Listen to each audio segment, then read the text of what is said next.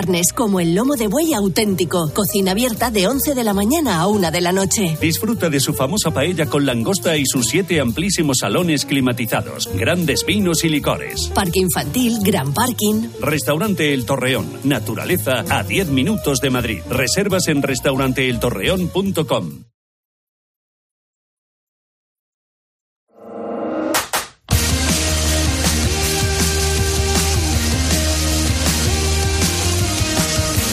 José Luis Corrochano. Deportes en Mediodía, Cope. Estar informado.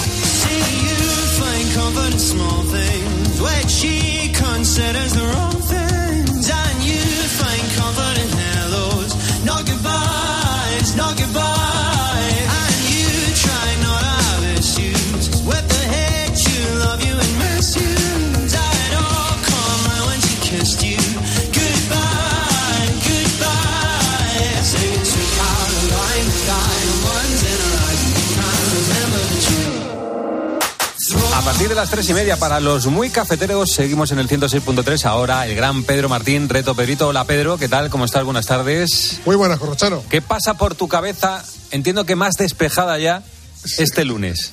Sí, un poco mejor que el sábado por la noche. Pero bueno, eh, sí, y además ayer nos llevamos una mm, alegría con el podio de Fernando Alonso, ¿no? Sí, señor. Eh, Estaba la gente, muy- como loca, como loca. No, no vamos a decir como una moto, porque no es una Como un moto. coche, porque es- como un Fórmula coche, 1, ¿no? Exactamente. Pero está la gente que está volviéndose a enganchar en el tema. Entonces, como ayer fue el podio 99, nos vamos a poner un, po- un poco panenquitas. En este caso no sé cómo será panenquitas en el mundo de la Fórmula 1. Pero sí, hay, hay que buscar un gran premio en el que Fernando Alonso fue uno de los tres primeros. Uno de los tres primeros, fitipalditas. Podríamos ser un poco fitipalditas. Sí, por ejemplo, sí está bien, Fitipalditas. Bueno, uno, Entonces, un por- podio de Fernando Alonso, Sí, ¿no? pode- podemos decir, el Gran Premio de España de 2012, que no sé si fue uno de los de esos en los que estuvo, pero hay que decir más o menos una, una respuesta parecida. Un gran premio en el que, gran premio y año en el que consiguiera un podio, ¿vale? Exactamente. Vale, ¿y la Y- pista? Y para acotarlo un poco, ese Gran Premio, Fernando Alonso fue tercero.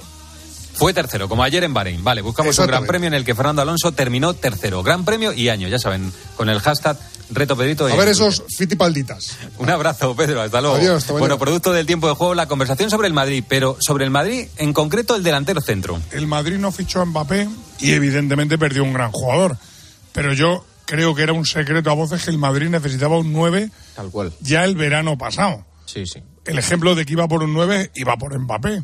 Al no firmarlo, yo creo que el Madrid debería haber intentado firmar otro 9. Es que Hace tiempo una ya vez que no viene Mbappé y que Haaland no, no, no se podía ya fichar, ya no hay delanteros para fichar para el Madrid, ya te lo digo yo. Sí, Yo pero Siro, yo quiero decir una cosa. Hace tiempo ya sacamos este tema del 9 del Madrid y entre todos eh, eh, salió el debate de decir, sí, un 9, pero un 9 que venga a aceptar el rol de ser Ahí un gran jugador, que sea suplente, y nos enredamos en, la- en esa no conversación. no es tan fácil decir, vamos a firmar un 9 para el Madrid. Vete a por un gran jugador y dile de inicio. Vente aquí, yo voy a pagar lo que tenga que pagar, pero vas a ser de inicio suplente de Benzema. Después ya veremos cómo va la temporada. Blauvik, querido Blauvik, entre la Juventus y el Madrid, que el Madrid no se movió, que- que- dato fundamental, se va a la Juventus porque va a jugar y aquí no va a jugar. pero es que, pero Ya es que además, Bueno, pero, pero es que no además te el conozco, debate, es que no hay más. Otra debate- cosa, es, otra cosa es que el señor Mbappé, la tomadura de pelo, supone que lo diga el día antes de la final o la semana de la final de la Sí, Champions, pero- finales de mayo. ¿Cuándo dijo Mbappé que se quedaba en el PSG? Finales de mayo. Finales de mayo. Última Si semana desde de finales mayo. de mayo a principios de septiembre el Madrid no pudiera buscar un 9 en el mercado, No había. Pero que Manolo, no. que que no, no lo viene. necesitaba, que no lo que necesitaba. no lo necesitaba? No, Un si- si tema recurrente, el delantero del Real Madrid, del que se hablará mucho seguramente en los próximos meses. Pero, ¿qué preguntamos en arroba deportescope Daniel Asenjo? Volvemos con la Fórmula 1 y a Alonso y preguntamos, Fernando Alonso, ¿este año sí?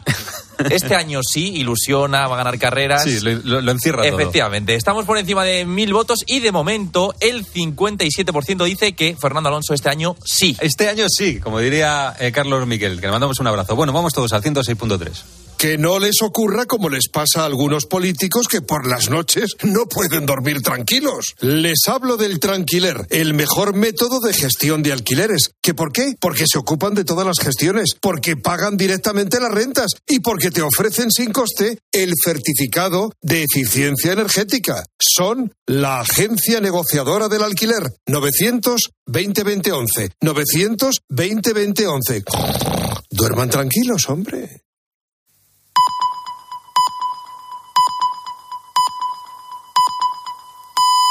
Son las tres y media, las dos y media en Canarias.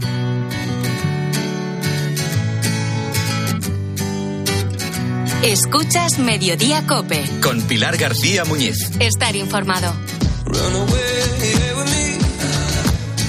David Castañeira tiene 23 años y su pasión por el circo le viene de familia. Sus padres y sus abuelos ya trabajaban en este oficio, por ello desde muy pequeño pues él tenía clara su vocación. Con cinco años comenzó a realizar sus primeras actuaciones en el circo de su familia, en su país, en Portugal. Hacía de payaso junto a su hermano Michael. Poco a poco fueron creciendo y empezaron a hacer juegos malabares. Ya de adolescente comenzó con las acrobacias y se vino a España junto a su hermano para formarse como trapecista en el circo Quirós, uno de los más conocidos de nuestro país, que lleva funcionando desde 1993. David ha recorrido con este circo muchísimos países de Europa y se ha convertido en un profesional. Desde el pasado mes de octubre, él y su hermano realizan un número llamado la Rueda de la Muerte. A día de hoy es uno de los espectáculos más peligrosos que existe en el mundo del circo. Se trata de una estructura metálica que mide 7 metros y que cuenta en sus extremos con dos ruedas de 4 metros de diámetro, dos grandes ruedas. En cada una de estas ruedas se monta un trapecista. El armazón va girando y ellos encima de estos círculos, de estas grandes ruedas, tienen que mantener el equilibrio. Y no solamente eso, sino que sobre ellos realizan todo tipo de acrobacias, incluso llegan a saltar a la comba. Hasta este sábado, pues David había, eh, había hecho este número en diferentes ocasiones y nunca había tenido ningún problema. Sin embargo, en la función de la tarde que estaban haciendo en Madrid falló la coordinación. David se vio desbordado y comenzó a correr encima de la rueda un poquito más rápido de la cuenta. La, rueda ha, empezado a coger velocidad. Yo para intentar coger la velocidad adecuada empecé a correr también, pero luego ya corría yo más que la rueda. Entonces ahí ha sido cuando yo no tenía más, no tenía más pasillo para poner los pies y se me, se me ha ido para adelante. Pues así es como se produjo el accidente. En cuestión de segundos cayó al suelo desde una altura de 7 metros. Sus compañeros se llegaron a temer lo peor.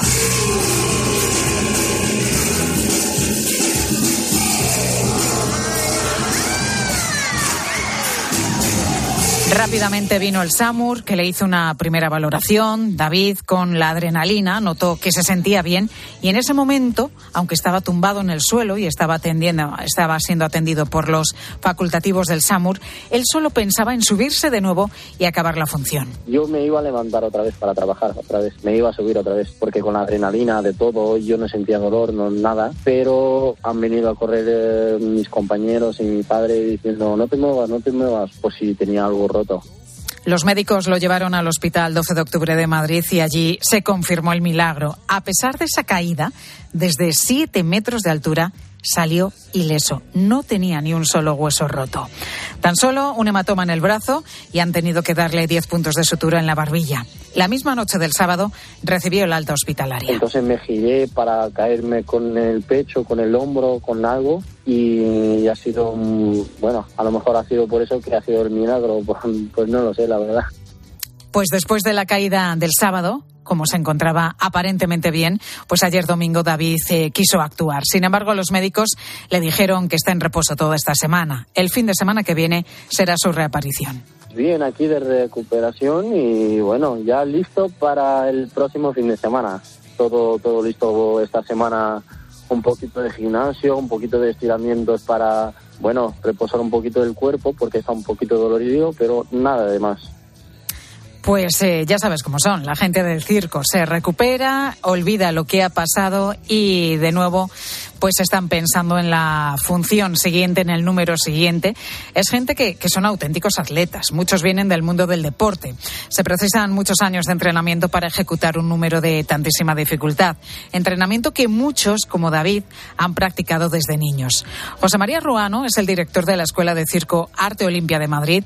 Dice que habría que poner más medidas de seguridad, aunque a veces hay accidentes que son inevitables. Bueno, en mi opinión siempre deberían usarse el mayor número de elementos de seguridad. Hay números donde es muy difícil minimizar los riesgos, como cuando se trabaja con fuego o con cuchillos. Incluso este mismo truco que donde ha ocurrido el accidente, mm, donde sitúas la red, cuando la persona que está ahí arriba puede salir disparada hacia cualquier parte. Bueno, en la actualidad la verdad es que tenemos eh, el público tenemos mucha más noción de la dificultad de cada número y lo sabemos valorar muchísimo más. Pues artistas como David asumen muchos riesgos en cada función, por eso el entrenamiento, la preparación es fundamental. Él ya se repone, está descansando y estirando para estar en plena forma este fin de semana, en el que de nuevo volverá a intentar el más difícil todavía.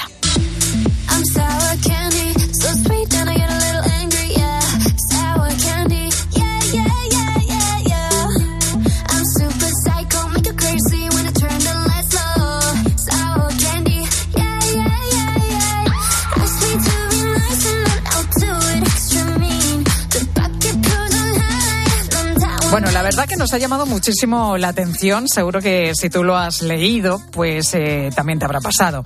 Pues el mensaje que, que escribió una mamá el pasado jueves en Twitter. Raro, pero absolutamente real. Decía así, ese tuit, ese mensaje.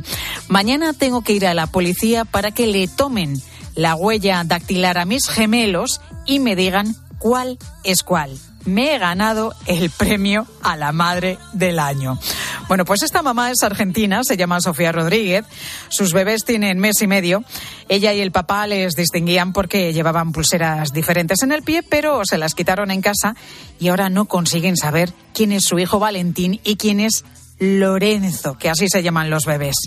Todavía no está resuelto el problema porque aunque les han tomado las huellas dactilares en la policía, ahora el registro nacional les tiene que decir quién, quién es quién.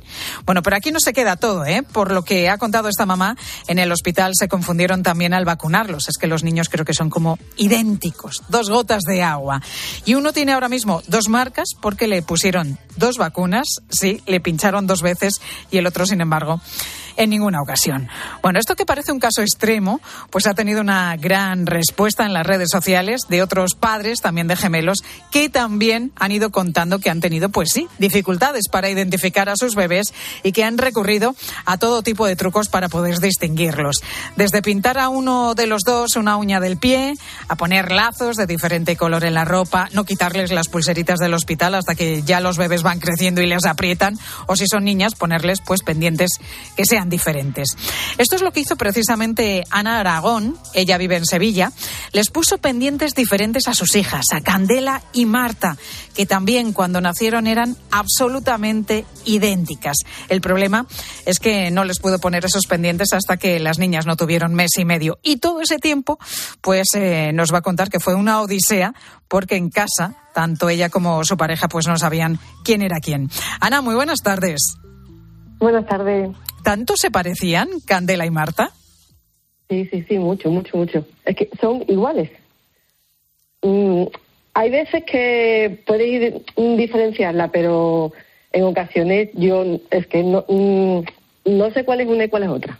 Pero ah, me, llama muchísimo la atención porque si es verdad que, a priori, ¿no? Cuando ves a unos gemelos, em, pues dices, ay, Dios mío, es que no los puedo distinguir. Incluso no, no solamente cuando son bebés, es que hay muchos van creciendo y es que siguen siendo dos gotas de agua.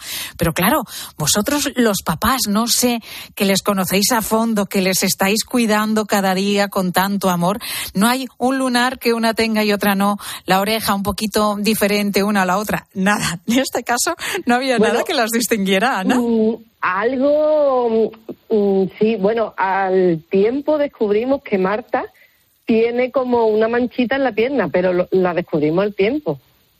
Madre mía.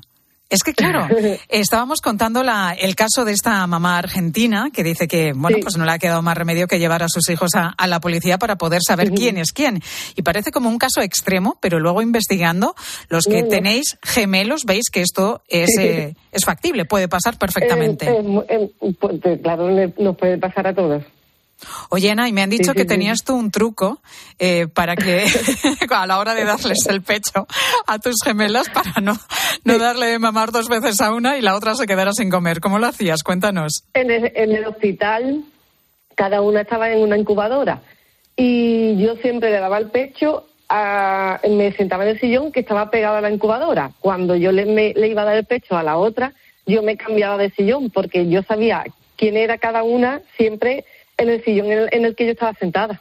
O sea, tú no permitías que te trajeran al bebé, sino que te movías tú para decir, ¿eh? que así sé, que así sé dónde estoy y a quién he dado de, mamar y a quién no. Yo me intercambiaba con mi marido y eh, nos íbamos sentando y íbamos sacando a la niña de la incubadora de- en el sillón en el que estábamos sentados. Pero sí es verdad que en el, en el hospital llevarían las pulseritas, ¿no? Sí, pero la tienen puesta en el pie y hay veces que, bueno, que como ellas nacieron de urgencia y demás, pues no se la pusieron muy bien, se le cayó y una vez que se le cae el ombligo ya no hay pulsera. Y el ombligo se le cayó en el hospital porque estuvieron 15 días. Oye, y hasta la solución vino hasta que les eh, pudisteis poner eh, con mes y medio ya los, Los pendientes, pendientes, ¿no? sí, Ahí todo sí, cambió. ¿Por qué esperasteis mes y medio, por cierto, Ana? Porque nacieron prematuras eh, y pesaban muy poco. Entonces, cuando la sacamos del hospital con dos kilos, nos dijeron que, que se le podía hacer ya el agujero, pero mm, era probable de que por cualquier infección, mm, cualquier enfermedad, tuvieran que volver al hospital y a la unidad de neonatos. Entonces, una vez que entran en el hospital, le quitan los pendientes. Y claro, mm, le íbamos a tener que hacer un, un agujero cuando se le iba a volver a quitar. Y nos dijeron, espérate un poco, que estén más grandecitas. Y bueno, pues ya está que vamos a hacerle. Mes y medio. La teníamos señalada con el lacito. mes y medio de odisea para poder identificar quién era Candela y quién era Marta. Llega el momento de los pendientes y claro, se los ponéis diferente, porque si se los ponéis igual, volvemos a estar en las No, no, mismas, no, ¿no? No, no, no. Candela tiene una estrellita y Marta tiene una bolita. Vale, y eso os acordáis perfectamente que la estrellita y era Candela y la bolita los sí, ¿no? No se los cambio. Oye, ¿cómo están las chiquitinas ahora, Ana? Muy bien, muy bien, muy bien. Tan pequeñitas, pero bueno, mm, están bien, están muy bien. ¿Tienen eh, muy bonitas. cuánto tiempo ahora 16 mismo? meses. Casi año y medio. Sí, sí, sí. Oye, tienes un, un niño un poquito mayor de tres años y medio, valiente, ¿eh? Tú con tres chiquitines en casa. bueno, le tocó. ¿El hermano las diferencia, las distingue? No, no. Al principio yo le preguntaba y, y así, pero mm, por suerte la decía quién era una, quién era otra, pero eh, no. Yo decía, eh, Pablo lo sabe, Pablo lo sabe, pero me- mi marido me decía, Ana, Pablo no lo puede saber, no lo es que no. Y le preguntas y no, y muchas veces te dice, ¿esa niña quién es? ¿O esa niña cómo se llama? la hermana, la hermana. Le dices, Pablo, mira los pendientes, mira los pendientes. Ahí tienes la respuesta, claro, es muy chiquitín también. Oye, Ana, si es verdad que estamos hablando de que tienes todavía dos bebitas en casa. 16 meses, es muy poquito, pero van teniendo ya su carácter. En el carácter, ¿cómo son? ¿Son también parecidas o, o ya van mostrando ciertas diferencias? Es que son personas diferentes. Son, cada una tiene su carácter. Eh, Marta, pues, más- como más seriota, parece. Candela es muy sentimental. Candela mm, no le puedes como, bueno, todavía no se le riñe, ¿no? Pero a lo mejor le dice algo con otro tono y, y te mira así como muy triste. Cada una es diferente. Son personas diferentes, pero que nacieron juntas y ya está. Pero que cada una es, es, es libre. Pero claro, sí que nosotros las tomamos como muchas veces como iguales, ¿no? Pero no, cada una es, es diferente. Ya verás, ya verás tú, Ana, cuando vayan al mucho. colegio, ¿eh? La de Y anécdotas que van a protagonizar tus gemelas. Sí, y por cierto, lo de las vacunas, a nosotros nos pasó que mm, muchas veces, eh, de- bueno, ya de cuando nacen se les da vitamina D Sí. el primer año de vida y a ella por protocolo se le dio hierro. Nosotros hubo días que no se lo daban, se lo dábamos a una y lo apuntábamos. Pero a lo mejor se nos olvidaba y me decían, ¿a quién se lo dimos? Ay, madre mía. A Marta o Candela. Entonces, a la otra ya no se le daba, porque ¿y si le doy el doble? Claro. ¿Sabe? Que es, es que es común, es que no- nos pasa, porque muchas veces nosotros lo apuntábamos todo. Candela hecho pipí, Marta hecho pipí, porque no te acuerdas y él nos dice, ¿y a quién le cambiado el pañal? ¿Cuántas veces ha hecho El diario de las gemelas, ¿no? Llevaba ahí ese escrito todo, pero bueno, con confusiones, confusiones en esos primeros días de, de vida en el Sí. que, bueno, es que es difícil cuando son, pues eso, gemelos idénticos, distinguir Mm. quién es una en este caso y quién es la otra. Ana, tú has vivido, pues estos primeros días, como decías, esos primeros días cuando nacieron tus gemelas de confusión, que es algo que ven continuamente las matronas. Quédate con nosotros porque vamos a hablar a continuación con Enma Salado, que es matrona en el Hospital Severo Ochoa en Leganés, en Madrid. Y mira por dónde ella además es madre de mellizos. Enma, buenas tardes.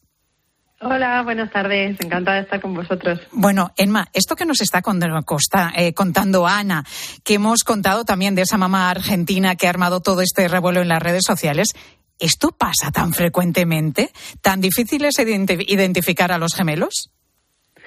Claro, bueno, y fíjate, los primeros días más, porque incluso aunque no sean gemelos idénticos y sean mellizos, hasta que los padres aprenden a diferenciar cuál es cuál, ¿no? Los primeros días es, es muy importante, ¿no? Tenerlos muy identificados y, y, viendo un poco, ¿no? Cuáles son esas diferencias para ajustárselas a cada uno, ¿no? Enma, ¿cómo es el sistema de identificación de los gemelos en un hospital? Me imagino que como el de otros niños, a través de la pulserita. Sí, efectivamente, a través de la pulserita. Hay en hospitales que también se incluyen la pinza del, del cordón y, si no, pues en la pulserita del pie. Y nosotros los identificamos pues normalmente con un 1 al que nace primero y con un 2 al que nace siguiente. A veces también lo ponemos eh, un 1 y un 2 en el gorrito eh, que ponemos eh, cuando nacen hasta que luego ya pues los papás les visten o les ponen el gorrito suyo, pero como los del hospital son todos iguales, pues también a veces ponemos un 1 y un 2. ¿Y qué consejos precisamente vosotras desde la experiencia, que es mucha, las matronas, fíjate, los niños que habéis atendido, ¿no? ¿Qué consejos dais a las familias, a los padres para que no se produzca este lío, para que puedan identificar pues fácilmente a sus gemelos y para que uno no reciba dos tomas y el otro ninguna?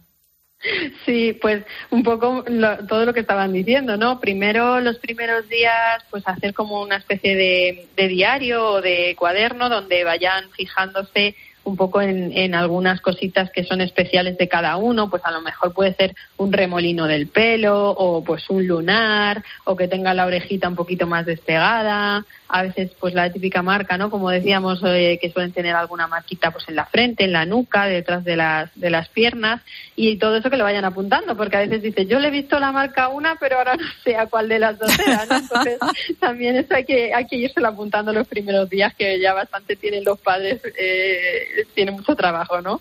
Y luego pues sí que los vayan, bueno, en el hospital los proporcionamos a todos la misma ropita y el mismo body, pero pues los patucos que a lo mejor sean de diferente color, o, el gorrito que les pongan los, los primeros días hasta que poquito a poco pues vayan encontrando cuáles son esas diferencias. O bueno pues si no las hay pues no pues eso no que lo marquen de alguna forma como decíamos pues pintándoles una uña o peinándoles diferente o, pues eso, ¿no? Siempre eh, usando un color concreto para cada niño, alguna cosa de estas. Bueno, decíamos, Enma, además, que tú eres madre de, mellizos, que también cuando eran chiquitines, pues eh, eran muy parecidos, ¿no? Claro, son chico y chica en tu caso, y a ellos, bueno, lógicamente se les distingue perfectamente por su sexo, ¿no? Pero claro, cuando estaban con, con, el pijamita, muchas veces creo que las enfermeras tenían que desvestirlos, ¿no? Y mirar dentro del pañal para poder distinguirlos también.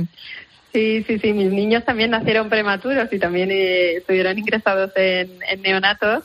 Y, y, bueno, cuando nosotros no estábamos allí, les, les ponían a dormir en la misma cunita muchas veces para que estuvieran juntos y tal. Y cuando pues eso llegaba la hora de una toma y no estábamos o, lo que sea las enfermeras nos decían he tenido que quitarle el pañal para para saber quién era quién no porque porque no no lo sabían no lo sabían diferenciar. También se parecían mucho pero bueno en mi caso no había duda. Era fácil saber cómo diferenciarlos sí sí pues Enma Salado, matrona en Madrid, y Ana Aragón, mamá de gemelas en Sevilla. Muchísimas gracias a las dos por haber estado con nosotros en mediodía y por, mira, por habernos contado todos estos detalles que los que somos padres pero no tenemos eh, gemelos, pues mira, nunca habíamos eh, reparado en todos estos detalles y en todas estas confusiones que, por lo que estamos comprobando, son mucho más habituales de lo que pensábamos. Gracias, Enma. Gracias, Ana. A vosotros, muchas gracias. Buenas tardes. Luego. You're used to grey England skies, cloudy days, colder nights, and your heart's not right. Hay precisamente eso, el llanto desconsolado de un bebé, ahora que estábamos hablando de chiquitines, de recién nacidos, pues el llanto de, un niño es uno de esos sonidos que, te llegan al alma, ¿eh? no puedes permanecer impasible ante él.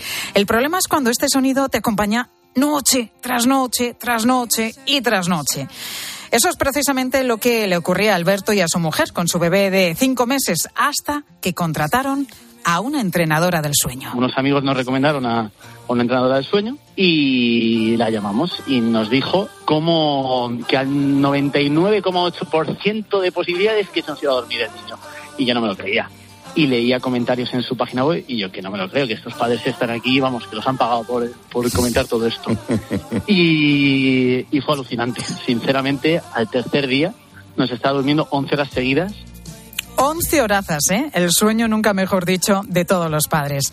Bueno, para que duerman tantas horas, que los padres pues recurren desde hace años a fórmulas de, de, lo más variado.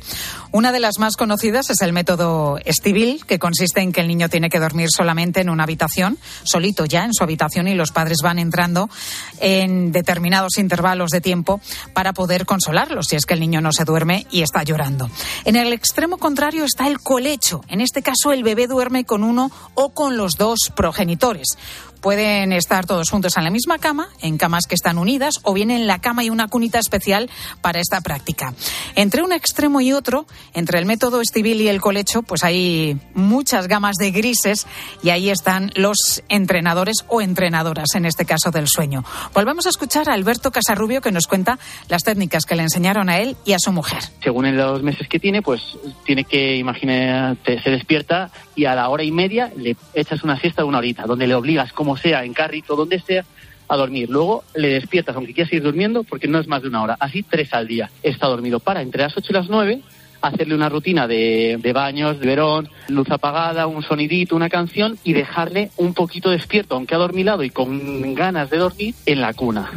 Bueno, en este método también hay que dejar que el niño se duerma solo en su propia habitación, pero sí que puedes consolarlo. Es un método que, como nos contaba, pues este padre cuesta un poquito ponerlo en práctica, porque claro, no puedes estar atendiendo todo el rato al niño, no le puedes estar cogiendo en brazos, que es lo que te pide el cuerpo realmente cuando escuchas a tu niño, a tu hijo llorar desconsoladamente, ¿no? Pero bueno, según esta, eh, esta familia, según estos padres, Alberto y su mujer, pues eh, les ha funcionado lo de la entrenadora del sueño. Qué cosa cosas, ¿verdad? Bueno, y sobre esto te preguntábamos precisamente hoy en mediodía. ¿Qué llegaste a hacer tú para dormir a tu bebé? ¿Qué sé yo? ¿Le montaste en el coche y te diste una vuelta de madrugada para conseguir que conciliara el sueño? Esto no es ningún disparate, que hay muchísimas familias, muchísimos papás que lo han hecho. ¿Cómo conseguías que tu hijo durmiera? ¿Qué nos han dicho los oyentes? Luis Colón, muy buenas tardes. Muy buenas tardes. Yo la técnica del coche Pilar no la conocía. Antes ya, lo hemos comentado esta mañana y es que eres sí. muy joven. Ya, joder, pues era eso. Eh, ¿tú, tú, tú, eras llorón, dormías bien, no pues dormías es, bien. ¿Qué te ha contado fíjate, tu madre? Fíjate, es que eso le he preguntado a mi madre, que también es oyente de nuestro programa, no he hecho trampas, y fíjate, esto es lo que me dice. Pues mis hijos fueron buenísimos, gracias a Dios, no nos dieron lata ninguna, los dejábamos en su cunita, en su cama, le cantábamos, rezábamos, nos quedábamos un ratito hasta que se hacían un poquito a, al sueño y listo, hasta las nueve o nueve y media del día siguiente, eso era una bicoca. Hombre, Rosario, que si era una bicoca, y aquí tienes a tu hijo, vamos. Aquí estoy. Tan hermoso, lo bien que dormía entonces y lo bien que sigue durmiendo, pues ¿eh? Sí, la verdad es que, que no sí. nos da nada de lata, Rosario, que estamos encantados con él, también Oye, te lo digo, ¿eh? Ay, que se está sonrojando. Sí, sí, que se está sonrojando. Bueno, vamos a conocer la experiencia de Marcos. Bueno, yo cuando el pequeño era bebé lo tenía que montar en la silla y de hecho en más de una ocasión en el maxicosi lo metí directamente a la cuna en el- dentro del maxicosi y así se quedó porque es de sueño muy ligero. A día de hoy tiene seis años, últimamente parece que se está acostumbrando bien, pero siempre tuvo mucha tendencia a cada vez que se despierta a levantarse y venirse a meter a la cama con los padres. Eso hacía yo. Es- Esto es un clásico. Eso hacía yo. Pues mira, te diré que mi hijo duerme tan sumamente bien desde que era bebé, a los dos meses dormía ya a las ocho horas, que nunca ha venido a nuestra cama a meterse con nosotros porque, bueno, porque él como dormía a pierna suelta, dice, ¿para qué? Si no me despierto. Pues y ahí sigue el tío ya, adolescente y sigue durmiendo como un lirón. Fíjate. Más oyentes. Venga, mira, te voy a leer este eh, mensaje que nos deja eh, este oyente nuestro, que dice, mi hijo mayor no dormía nada hasta que descubrimos que bailando a ritmo de Juan Luis Guerra se quedaba profundo. ¿Cuántas noches bailábamos con él en su brazo? Fíjate. Pero le ponían bachata. No lo, no lo sé. Algo más tranquilico, ¿no? Hombre, Porque tiene, que sí, que tiene sí. canciones un poco más tranquilas que Pero son me haría maravillosas. además. gracia ver él en el dormitorio bailando la bilirrubina. Bueno, pero que de verdad que los padres que, que lo prueban todo. Si hay que poner a Juan Luis Guerra, se pone a Juan Luis Guerra y a quien haga falta, a Shakira, a Rosalía o a los Panchos. Con tal de que los niños se duerman porque, madre mía, ¿eh? cuando ese bebé... Técnicas, hay técnicas. Cuando todos ese bebé ¿eh? no duerme, qué mal se pasa, qué mal se pasa. Bueno, pues es lo que nos han contado los oyentes y vamos a conocer ya que nos cuenta Pilar Cisneros. Compañera, ¿qué vais a contar en la tarde? de Hola? Pilar, ¿qué tal? ¿Cómo estás? Bueno, se pasa mal también cuando tienes una cita en un gran hospital, a lo mejor llevas esperando un montón de tiempo para alguna cirugía, por ejemplo, llegas allí y dices, no, es que se ha caído todo el sistema, hay un ataque cibernético y, y- y no se puede hacer ¿eh? absoluta. Bueno, es un terrible, hay muchísima gente afectada, esto ha pasado en el clínico de Barcelona, que está sufriendo un ciberataque desde este fin de semana, que por supuesto todavía no se ha solucionado y la gente tiene que ser pues redireccionada a otros hospitales, ¿no? Y en algunos casos están buscando también algunas soluciones de urgencia. Bueno, vamos a hablar con, con los afectados, pero también nos preguntamos cómo se soluciona este tipo de ciberataques sin pagar, claro, y cuánto tiempo se tarda, que es mucho. Pues las respuestas y otros muchos temas enseguida en la tarde de COPE con Pilar Cisneros y Fernando de Aro. Pilar García Muñiz. Mediodía Cope. Estar informado. Si es noticia, está en el partidazo de COPE. La FIFA entregaba sus premios y mejor entrenador del mundo, Scaloni. Hola Leo, muy buenas. ¿Qué pasa, Juanma? Enhorabuena, ¿eh? Oye, va a ser difícil que iguales un año como este, ¿eh? Imposible. Difícil. Me ha encantado ver la mirada de tu mujer y de tus niños mientras estabas hablando en el escenario. Primero porque no estamos acostumbrados a estar en estas situaciones, es la, la primera que estamos acá en medio de tanto glamour. Poder estar eh, con ellos acá creo que tiene un valor añadido. Habrán flipado viendo a todos allí delante. Le ¿sí? pidieron foto a todos, a Mbappé, bueno, con Leo tienen. Es el mejor regalo que les puedes dar, ¿no? Claro que sí. De lunes a viernes, desde las once y media de la noche, todo lo que pasa en el deporte te lo cuenta Juanma Castaño en el partidazo de Cope. El número uno del deporte. ¿Y si el coche del futuro ya estuviese aquí? En Spoticar, líder europeo en vehículos de ocasión, te ofrecemos vehículos eléctricos para ser más sostenibles y, sobre todo, vehículos renovados más duraderos. Porque sabemos que cuando conduces un coche fabricado ayer, solo piensas en el mañana. Y ahora en Spoticar, llévate tu vehículo de ocasión con un año de seguro a todo riesgo incluido o ventaja equivalente. Aprovecha esta oportunidad hasta el 31 de marzo para coches financiados con Opel Bank. Consulta condiciones en spoticar.es. Tus hijos ya son adolescentes y es lógico y normal que te preocupe algo así. Ahora que han crecido ya no hacen planes con nosotros. Se quedan en casa solos, o eso dicen. Y me preocupa lo que pueda pasar. Pues eso con Securitas Direct tiene solución, porque con su alarma estarán protegidos dentro de casa ante cualquier emergencia y con sus cámaras podrás ver que todo va bien, porque tú sabes lo que te preocupa y ellos saben cómo solucionarlo. Llama ahora al 900-666-777 o entra en securitasdirect.es. A la hora de alquilar, ¿experimentas el pánico de elegir el inquilino adecuado? ¿O confías en la selección de un inquilino solvente y fiable a los especialistas en protección a propietarios? Cada día somos más los que disfrutamos de la protección de alquiler seguro. Llama ahora al 910-775-775. Alquiler seguro. 910-775-775. Escuchas Cope. Y recuerda, la mejor experiencia y el mejor sonido solo los encuentras en cope.es y en la aplicación móvil. Descárgatela. Houston, veo unas lechugas flotando en el espacio. ¿Y un cocinero? Y espera, un mecánico. Unos paneles solares increíbles. Haz que tu empresa gire alrededor del sol y crezca de forma más sostenible e independiente. Sistema solar EDP con paneles solares, baterías y monitorización, sin inversión inicial. Ahorra hasta un 30% en la factura eléctrica. Descubre esta oferta en edpenergia.es barra empresas. El ahorro final en la factura de la luz dependerá del consumo, del tipo de instalación y de la potencia contratada. Consulte condiciones en edpenergia.es barra empresas. ¿Y tú? ¿Por qué necesitas fluchos? Porque es tiempo de pensar en lo que te gusta, en la moda que te hace sentir vivo, chic, casual, sport. Nueva colección de otoño-invierno de Fluchos. La nueva moda que viene y la tecnología más avanzada en comodidad unidas en tus zapatos. ¿Y tú por qué necesitas fluchos? Fluchos. Comodidad absoluta. UMAS, mutua especialista en seguros para el sector educativo. Ofrecemos una solución integral para los colegios y guarderías. Daños patrimoniales, responsabilidad civil, accidentes de alumnos. Más de 800 centros ya confían en nosotros. Visítanos en umas.es. UMAS, más de 40 años de vocación de servicio. Con la aplicación de COPE, vayas donde vayas, vamos contigo. ¿Qué tal, David? Buenos días. ¿Qué tal, Carlos? Buenos días. Buenos días. Mira, me acuerdo esta mañana cuando... Nos escuchas en directo o cuando tú quieras, porque llevas en tu móvil todos los programas con los mejores comunicadores. ¿Sabes qué he desayunado hoy? Un bocadillo de vida. Ha quedado declarado el estado de felicidad en el estudio central de la COPE. Bueno, no me digas que no nos lo estamos pasando bien. Descárgate la app.